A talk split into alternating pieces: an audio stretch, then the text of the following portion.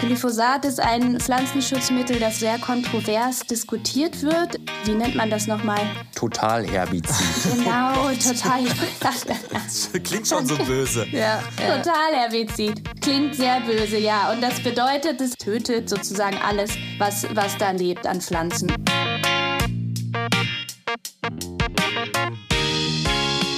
Weltretter Bio, ein Podcast von Schrot und Korn.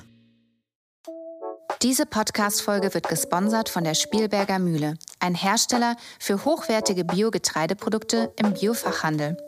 Das Familienunternehmen produziert in seinen Mühlen nach traditionellem Handwerk Mehl, Haferflocken und vieles mehr, zumeist in Demeter-Qualität.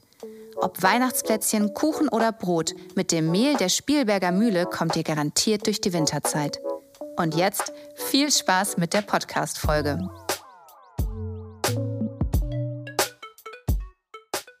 Herzlich willkommen zum Podcast Weltretter Bio, was Bio dir und dem Planeten wirklich bringt. Mein Name ist Johanna Juni und mir gegenüber sitzt der wundervolle Oskar Smolny. Hallihallo. Wir freuen uns natürlich auch, dass ihr, liebe Hörerinnen und Hörer, auch dabei seid. In der heutigen Folge beschäftigen wir uns nämlich damit, ob und warum Bio gut für die Umwelt ist und fürs Klima. Unser Thema lautet Bio und Naturschutz. Wie wichtig ist Bio für die Umwelt? Ja, und dabei stellen wir erstmal fest, dass die Herstellung von allen Lebensmitteln, egal ob bio oder nicht, durch die Landwirtschaft eine starke Auswirkung auf die Umwelt hat. Egal ob auf den Boden, auf das Grundwasser, die Insekten und natürlich letztlich auch auf das Klima. Das heißt, Lebensmittel und damit auch die Landwirtschaft haben einen großen Einfluss. Aber Landwirtschaft ist nicht gleich Landwirtschaft, denn es gibt große Unterschiede und vor allem auch Möglichkeiten, dem Ganzen etwas entgegenzusetzen. Dazu haben wir uns zwei spannende Gäste eingeladen. Einmal Julius Jacobi. Julius ist Biolandwirt und hat in NRW den Hof von seinem Vater übernommen. Er erklärt uns, was Bio eigentlich von Nicht-Bio-Lebensmitteln unterscheidet, was das alles mit Dünger zu tun hat und warum wir in der Biolandwirtschaft unter anderem auch Pflanzen anbauen, die dann gar nicht geerntet werden. Ja, und unsere zweite Interviewpartnerin ist Laura Henningson. Sie ist Referentin für Agrobiodiversität, schwieriges Wort, vom Naturschutzbund Deutschland, kurz NABU. Laura erklärt uns, wie man Landwirtschaft betreiben kann, die ja sozusagen im Einklang mit der Natur ist. Und wir fragen sie natürlich auch, was es mit den berühmt-berüchtigten Pflanzenschutzmitteln wie zum Beispiel Glyphosat auf sich hat. Oh ja, ein äh, Wort, was man oft hört und wo man sich vielleicht fragt, so, was ist, warum was ist, das jetzt eigentlich? eigentlich? Genau. Was ist es eigentlich? Genau. Und außerdem stellen wir dann uns natürlich auch der kritischen Frage, warum Ökolandbau häufig als ineffizient eingestuft wird oder als ineffizienter, weil nämlich auf der gleichen Fläche weniger geerntet werden kann als zum Beispiel bei konventioneller Landwirtschaft.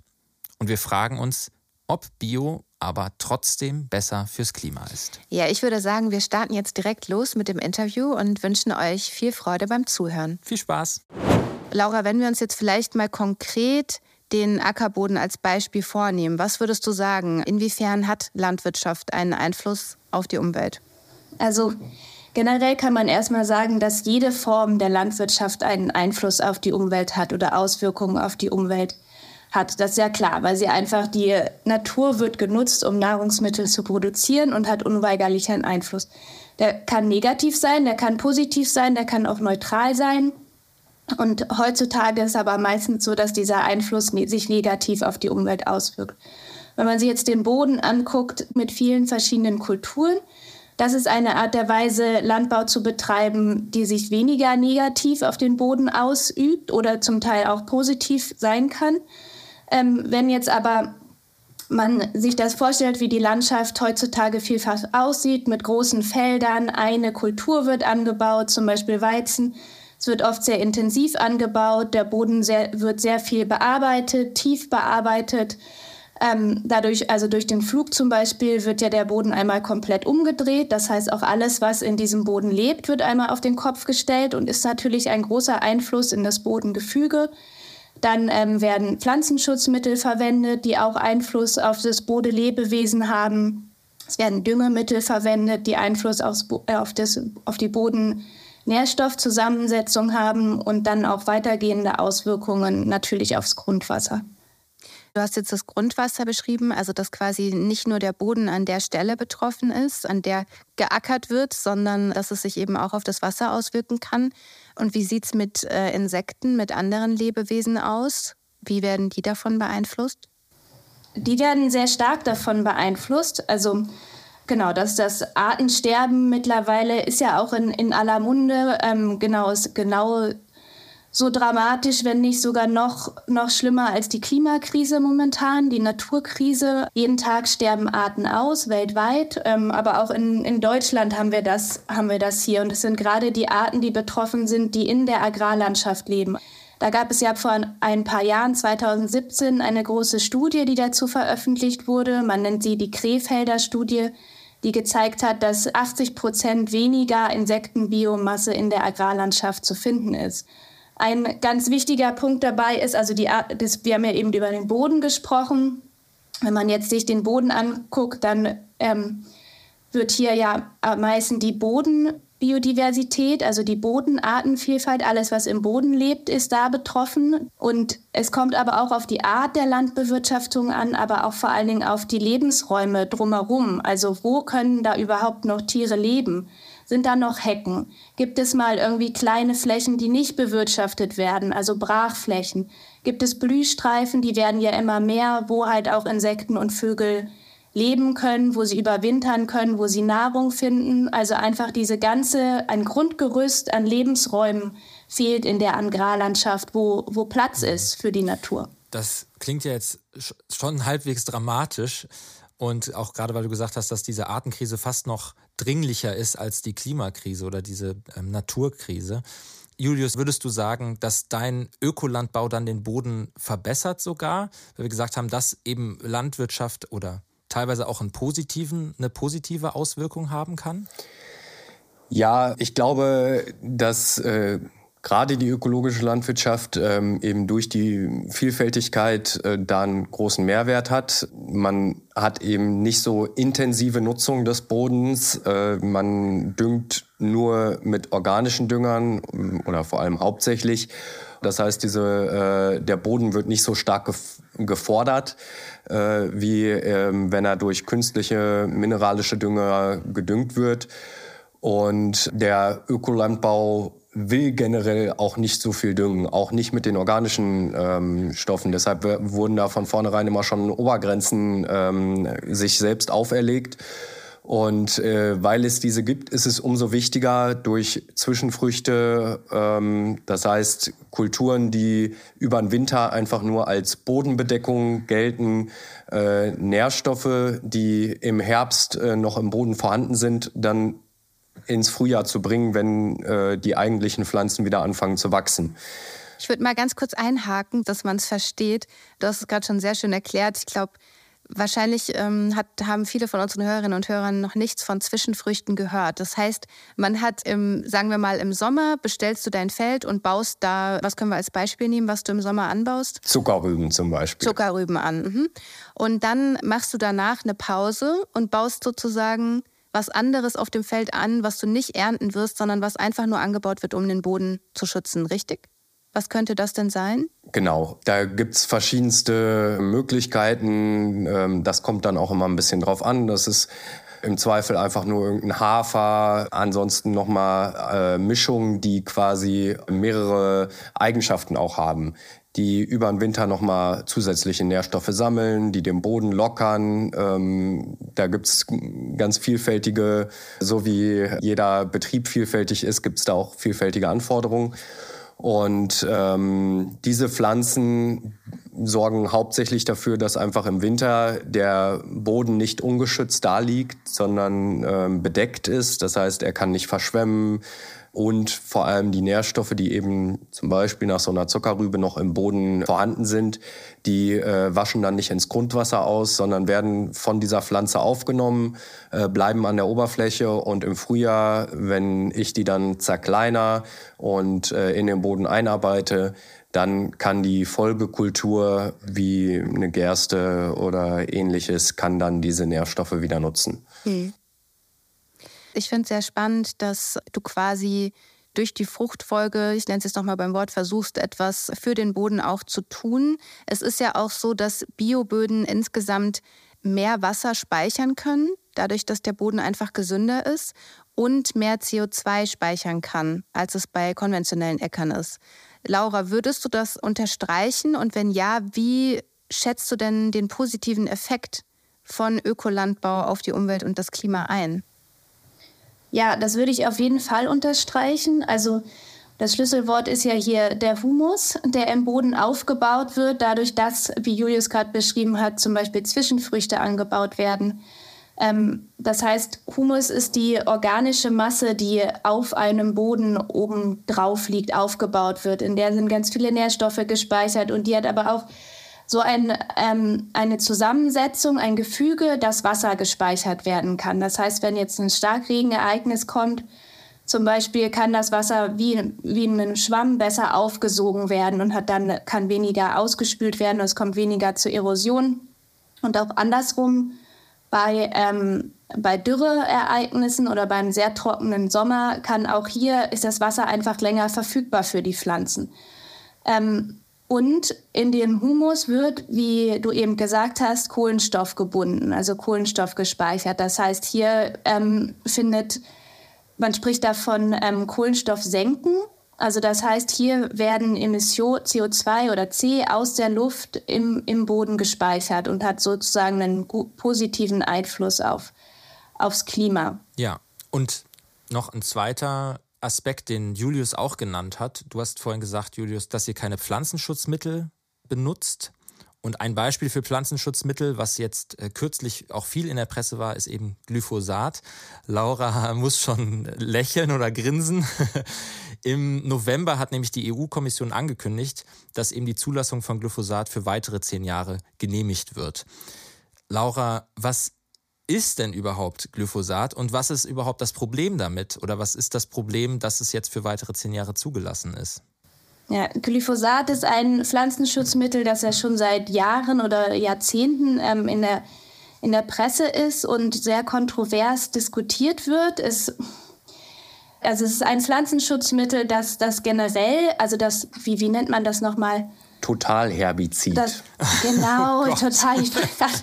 das klingt schon so böse. Ja. Totalherbizid. Klingt sehr böse, ja. Und das bedeutet, dass es halt nicht selektiv wirkt, sondern es tötet halt, tötet sozusagen alles, was, was da lebt an Pflanzen. Das ist bei anderen Pflanzenschutzmitteln anders. Da werden auf verschiedene Pflanzengruppen fokussiert. Und das ist bei Glyphosat halt eben nicht so.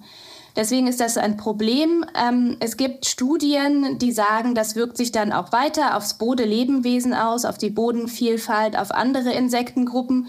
Und es gibt aber auch wieder Studien, die sagen, dass das nicht so ist. Also die Studienlage ist hier ja kontrovers. Das ist jetzt ähm, wieder für zehn Jahre zugelassen. Wir versuchen das in einem größeren Zusammenhang zu sehen. Denn es gibt natürlich nicht nur Glyphosat und nicht nur Totalherbizid. Das ist ein Sonderfall und ein extremes Herbizid. Aber auch die anderen Pflanzenschutzmittel sind natürlich problematisch. Und wenn sie in zu großen Mengen eingesetzt werden, haben auch diese negative Auswirkungen auf die Bodenvielfalt, auf Insekten und so weiter. Von der EU ist ja auch vorgesehen in der Farm-to-Fork-Strategie. Was heißt das? Farm-to-Fork? Farm to Fork, das ist ein Teil vom ähm, Green Deal. Mhm. Und da äh, innerhalb vom Green Deal gibt es eine Strategie, die halt Farm to Fork Strategie heißt. Sie bezieht sich auf die Landwirtschaft und setzt Ziele bis 2030, was die EU denn in der Landwirtschaft erreichen will, was verbessert werden soll. Und ein Ziel davon ist, dass in der ganzen EU die Pflanzenschutzmittel um 50 Prozent reduziert werden sollen. Mhm. Und da in dem Zusammenhang sehen wir natürlich auch Glyphosat. Also selbst wenn es jetzt weiter zugelassen ist, muss es hier innerhalb von dieser Strategie trotzdem reduziert werden. Und es ist ganz wichtig, dass man für dieses Totalherbizid, aber auch für die anderen ähm, Pflanzenschutzmittel Wege findet, wie sie generell reduziert werden können. Das ist ein ganz guter Punkt, den ich noch kurz ergänzen würde. Viele ähm, konventionelle Kollegen ähm, argumentieren eben so, dass wenn sie kein Glyphosat mehr einsetzen dürfen, dass sie dann im Nachhinein andere Spritzmittel umso mehr einsetzen müssen. Ähm, das ist dann sicherlich auch nicht ganz zielführend, auch wenn Glyphosat sicherlich eben durch diese durch dieses totale ähm, sehr umstritten ist. Aber gerade auch die Bewirtschaftungsform, wir haben vorhin das Flügen einmal kurz erwähnt, ähm, jede Bodenbearbeitung äh, sorgt auch immer für eine gewisse Humusumsetzung, für ähm, einen CO2-Ausstoß am Ende auch wieder. Mhm. Und deshalb gibt es die Argumentation fürs Glyphosat. Ich finde das schon super spannend, ähm, was du sagst. Und ich, ich würde aber noch mal kurz, weil du hast jetzt schon Flügen erwähnt, also im Biolandbau darf kein Glyphosat und es dürfen keine ähm, Pestizide eingesetzt werden. Trotzdem musst du ja deine Pflanzen auch vor Schädlingen und vor Unkraut schützen. Vielleicht kannst du im ersten Schritt noch mal erklären, wie du das machst. Ja, also äh, im Ökolandbau muss man natürlich kreativ werden, weil man eben nicht äh, spritzen kann und will. Und das erste bei uns auf dem Betrieb ist dann immer erstmal die Fruchtfolge, äh, die ich ja vorhin schon erläutert habe, einfach um Krankheiten zu minimieren. Ähm, dass äh, quasi, wenn man eine Pflanze ganz viel anbaut, dann ist die Wahrscheinlichkeit, dass sie irgendwie krankheitsanfällig wird, deutlich höher. Des Weiteren achten wir bei den verschiedenen Sorten viel mehr auf Gesundheit und auch Unkrautunterdrückung. Das heißt, äh, wenn ich eine äh, Weizenart aussuche, Weizensorte, dann schaue ich nicht, wie viel Ertrag bringt die, ähm, sondern schaue, wie gesund ist diese Pflanze, wie ist das Wachstum, unterdrückt die vielleicht andere Pflanzen, die ich so auf dem Acker nicht unbedingt haben will. Und wenn das alles quasi gewählt ist, dann komme ich zur Bodenbearbeitung. Und die ist im ökologischen Landbau meist intensiver, einfach weil man äh, natürlich äh, andere Möglichkeiten braucht gegenüber dem Spritzen und äh, viele Betriebe flügen da eben noch. Inzwischen wird das so reduziert wie möglich gemacht, dass möglichst nur die obere, oberste Bodenschicht ganz flach umgedreht wird. Der große Vorteil davon ist eben, dass man dann erstmal einen reinen Tisch, sogenannten reinen Tisch hat. Das heißt, man hat erstmal einen blanken Acker, wo wenig Unkrautpotenzial da ist und somit wenig Konkurrenz für die eigentliche Pflanze, die man äh, sehen und dann auch später natürlich ernten will. Ja. Wir haben jetzt gehört, dass in, im Ökolandbau eben anstelle von Pestiziden, also von Pflanzenschutzmitteln, ähm, Flügen zum Beispiel eingesetzt wird, das aber auch nicht unbedingt unkritisch zu sehen ist. Laura, was würdest du denn sagen? Ähm, wie, wie schätzt du das ein? Ja, das ist ein spannender Punkt, den, den wir natürlich auch immer wieder diskutieren. Und das hat Julius hat ja sozusagen die negativen Auswirkungen vom Flügen auch schon dargestellt, dass erstens Emissionen, also CO2 freigesetzt wird und aber natürlich auch, dass Bodenlebewesen gestört wird, einfach in, ja, in seiner Struktur und das Bodengefüge.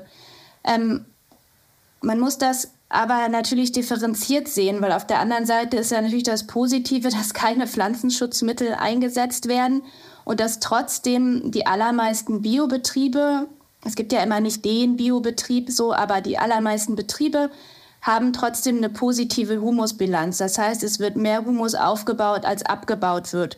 Und in vielen konventionellen Betrieben, die flügen, ist das eben nicht so, weil da natürlich der Boden ist das Wichtigste, was der Landwirt, die Landwirtin hat.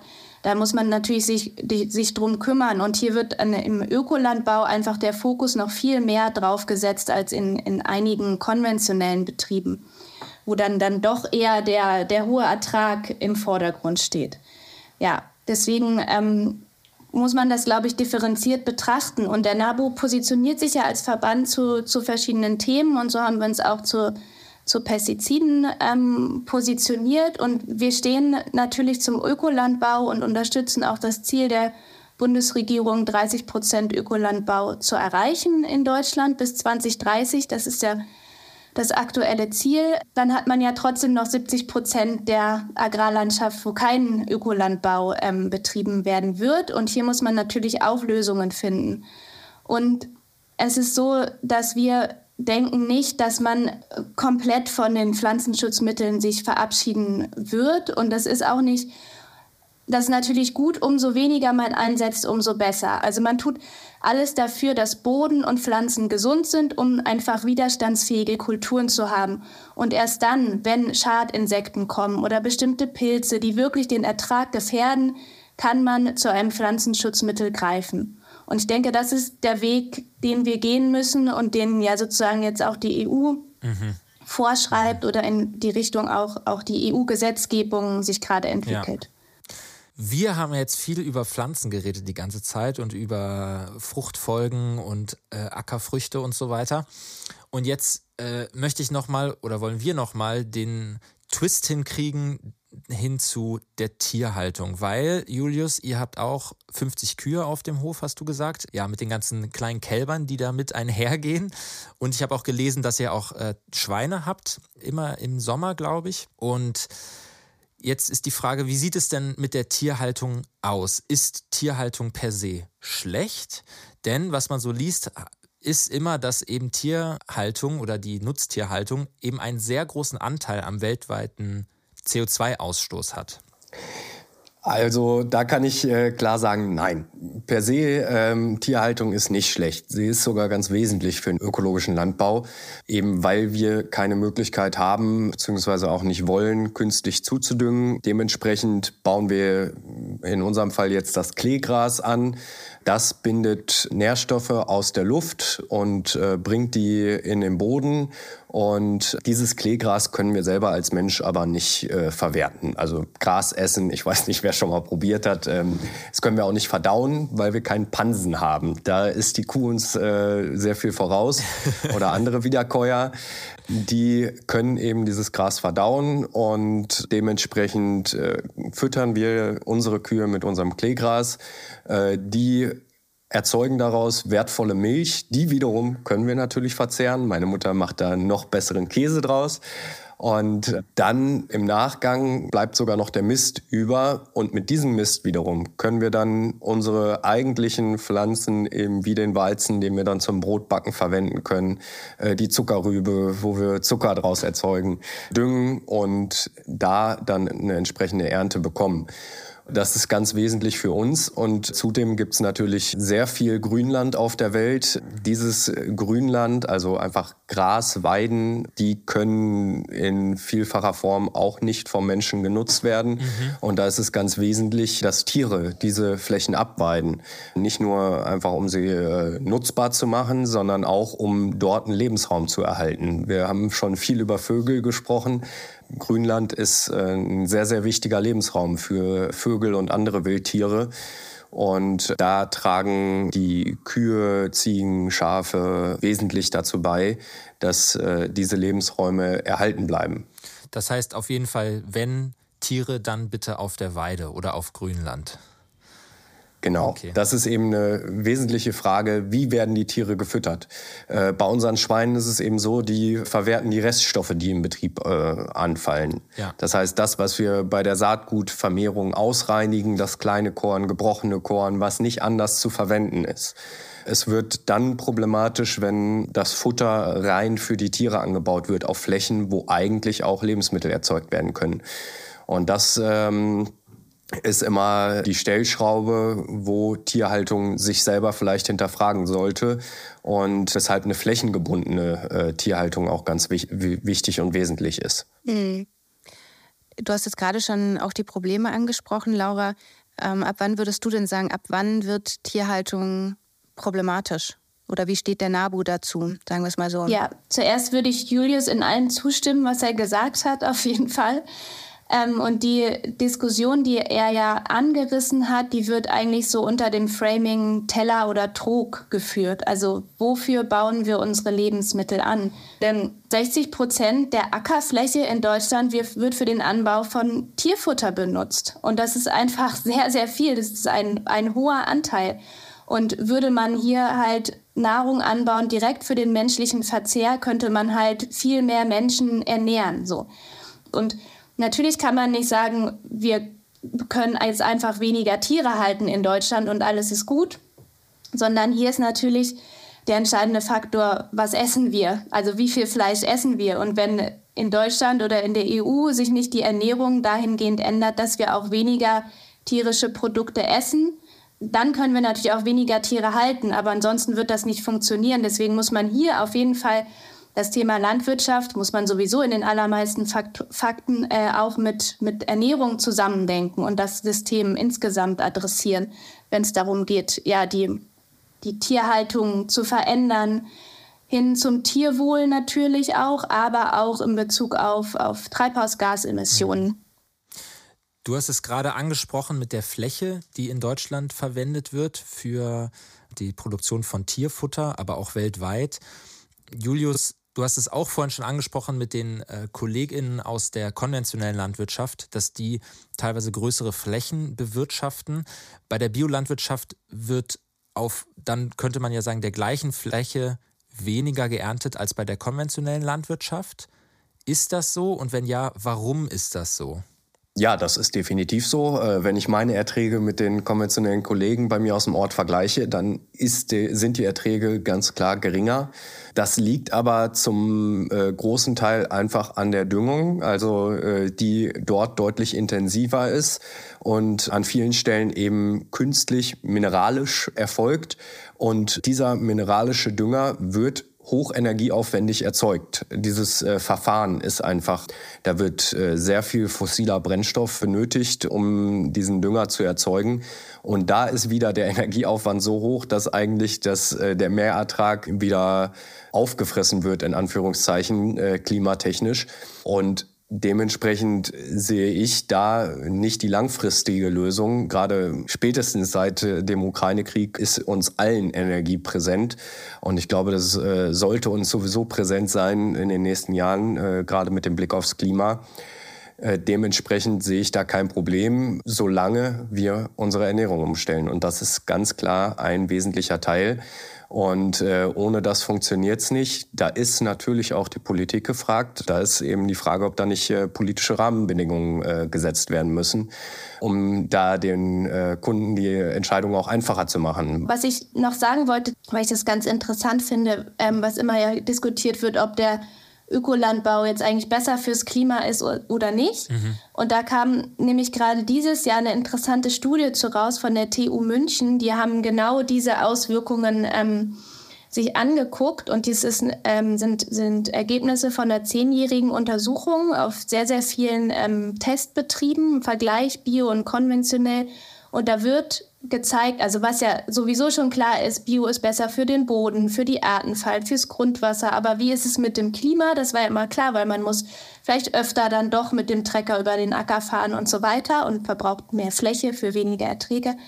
Ähm, genau, aber diese Studie zeigt ganz klar, dass Bio auch besser fürs Klima ist. Und da wird gezeigt, dass ähm, die Zahl war genau bezogen auf die Fläche, werden 50 Prozent weniger Emissionen ähm, emittiert und bezogen auf den Ertrag 30 Prozent weniger Emissionen. Also es sind schon okay. Zahlen, die das eindeutig ja. zeigen. Ne? Und auch hier muss man natürlich wieder sehen, es gibt nicht den Betrieb. Es gibt da große Unterschiede. Und es gibt auch konventionelle Betriebe, die ganz viel fürs Klima machen und wenig emittieren. Und Genau, da muss man natürlich gucken, ähm, hat der Betrieb Tiere oder nur Pflanzen, wie ist das? Und ja, Genau, aber wichtig ist natürlich, dass jeder Betrieb ja. kann, kann was tun. Das ist äh, ein gutes Stichwort, was kann noch getan werden, weil das ist jetzt nochmal eine Abschlussfrage vielleicht an euch beide, nämlich wo kann oder wo muss die Ökolandwirtschaft eben noch einen Schritt weitergehen oder die Landwirtschaft, wenn wir gesagt haben, jeder Betrieb, auch konventionell, kann etwas tun. Wo muss die Ökolandwirtschaft noch einen Schritt weitergehen, damit der Landbau und der Ökolandbau eben noch besser für Klima und Umwelt wird? Ja, ich glaube, wir haben vorhin das äh, Thema Flügen angesprochen. Ähm, das ist sicherlich ein Punkt, also ähm, wo viele Betriebe auch dran arbeiten, wo sich schon was entwickelt hat. Was für Möglichkeiten gibt es ähm, auch im ökologischen Landbau mit möglichst wenig äh, Bodenbewegung, mit möglichst wenig äh, Eingriff in das Bodenleben äh, zu wirtschaften? Da gibt es verschiedenste Systeme. Inzwischen grüne Brücke ist da ein Stichwort, äh, wo es wirklich darum geht, den Boden so lange wie möglich immer immer bedeckt zu halten und so wenig wie möglich überhaupt blanken Ackerboden irgendwo vorzufinden. Und äh, da gibt's viele Ansätze und ich denke, das ist eine richtige Richtung. Und da kann man vielleicht auch einfach voneinander gut lernen. Die konventionellen Kollegen haben da einfach in den letzten Jahren auch viele Ansätze ge, äh, gesammelt. Ja, und ein weiterer Punkt, ähm, wäre vielleicht noch, dass auch der Ökolandbau noch mehr für die Artenvielfalt tun kann. Also auch im Ökolandbau ist es sinnvoll, Hecken anzulegen, mal eine Fläche brach liegen zu lassen, sich für Blühstreifen einzusetzen und so weiter. Also dass neben der Bewirtschaftung an sich auch dieses Grundgerüst der Lebensräume, was ich ja vorhin schon mal angesprochen hatte, auch hier angelegt wird, gehegt und gepflegt wird, um, um diesen Lebensraum zu schaffen. Vielen Dank. Vielen Dank auch. Ähm, ja, ich fand es ein sehr, sehr spannendes Gespräch. Ich habe nochmal sehr viel mitgenommen und sehr viel gelernt. Gibt es noch irgendwas, was, was euch wichtig wäre, am Ende noch zu sagen?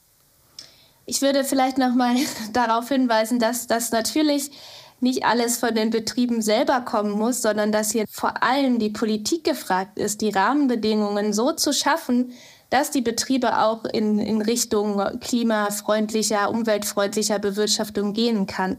Und dass hier einfach Gelder bereitgestellt werden müssen und Förderprogramme, Fördermaßnahmen entwickelt werden müssen, die die Betriebe hier mitnehmen und die die Betriebe dafür honorieren und dabei unterstützen. Ja, total wichtig und vielen Dank, dass du das nochmal gesagt hast. Unsere nächste Folge wird sich tatsächlich auch um das Thema Preise drehen und inwiefern der Druck auf die Landwirtschaft enorm hoch ist, viel zu produzieren für, für wenig Geld. Und ja, wen das interessiert, da gerne auch nochmal dann in die nächste Folge reinhören.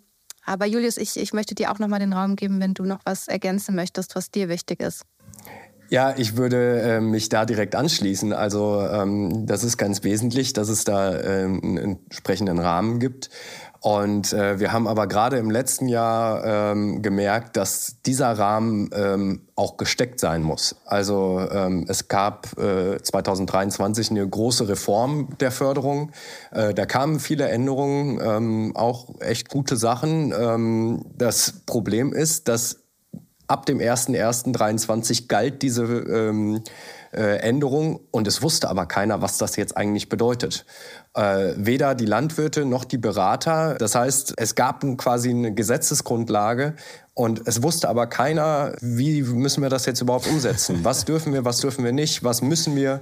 Und das ist ganz wesentlich für die Landwirte. Die sind froh, wenn sie irgendwas umsetzen können und die sind zu allem bereit. Aber es muss mit langer Vorbereitung klar sein, was ist da eigentlich zu tun. Das ist ein ganz guter Appell und ein wichtiger Appell, glaube ich jetzt und ein schönes Schlusswort eigentlich auch. Ähm, wir alle haben uns schon mit dem im Beamtendschungel wahrscheinlich rumgeschlagen auf ja, Bundes- oder kommunaler Ebene. Und insofern ist es vielleicht nochmal ein schöner Appell, der sagt, es ist wichtig, es ist zukunftsweisend und wichtig, dass die Sachen auch verständlich so formuliert werden, dass sie umsetzbar sind für uns alle und dass sie äh, ja, uns helfen, eben in eine nachhaltigere Zukunft zu gehen und ja, überhaupt eine lebenswerte, nachhaltige Zukunft als Perspektive zu haben für uns alle. Ja, vielen Dank. Das war sehr, sehr spannend. In dieser Folge haben wir uns gefragt, ob und warum Bio gut für die Umwelt und fürs Klima ist. Kleiner Spoiler, das können wir jetzt ganz klar mit Ja beantworten. Das finde ich gut, dass du den Spoiler am Ende der Folge machst. ähm, denn wir haben ja gehört, dass der Ökolandbau unter anderem für einen gesünderen Boden sorgt und für Artenvielfalt auch rund um den Acker. Ja, und deswegen macht es durchaus einen Unterschied, zu welchem Gemüse wir greifen aber auch, wie viele tierische Produkte wir essen. Denn je weniger Fläche wir für Tierfutter brauchen, desto mehr haben wir logischerweise für Lebensmittel und damit auch für Bio-Lebensmittel übrig. Aber auch die Bios können an dieser Stelle eben noch einen Schritt weiter gehen, indem sie zum Beispiel Blühstreifen anlegen und Bäume auf dem Acker pflanzen. Wer sich da noch weiter informieren möchte, da sind regenerative Landwirtschaft oder Permakultur ein gutes Stichwort. Wichtig ist bei dem aber natürlich auch die Unterstützung und finanzielle Förderung durch die Politik damit alle eine Chance auf eine nachhaltige Landwirtschaft haben. Ja, wir hoffen, dass euch die Folge zum Nachdenken anregt und würden uns natürlich wie immer über euer Feedback freuen. Kommt gerne mit uns ins Gespräch, zum Beispiel bei Instagram oder schreibt uns eine E-Mail an podcast.bioverlag.de. Besonders freuen wir uns natürlich auch, wenn ihr uns eine 5-Sterne-Bewertung bei iTunes gebt oder den Podcast bei Spotify abonniert. Das hilft uns sehr bei unserer Arbeit. Ja, das war's jetzt schon für heute. Und dann bleibt nur noch zu sagen, wir freuen uns auf die nächste Folge. Immer am 15. ist Bio-Weltrettertag. Ich bedanke mich fürs Zuhören. Mein Name ist Johanna Juni und das letzte Wort hat Oskar Smolny mit Bio ohne Bullshit. In welchem Land Europas werden wohl die meisten Bio-Lebensmittel gekauft? Es ist Dänemark. Weltretter Bio, ein Podcast von Schrot und Korn.